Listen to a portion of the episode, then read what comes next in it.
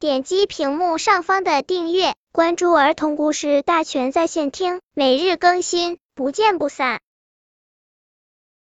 本片故事的名字是司马光教子。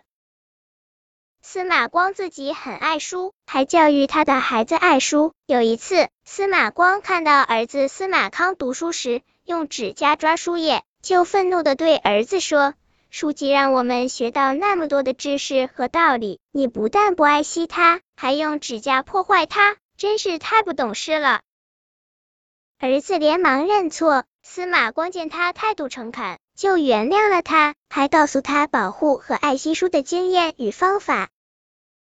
本篇故事就到这里，喜欢我的朋友可以点击屏幕上方的订阅，每日更新，不见不散。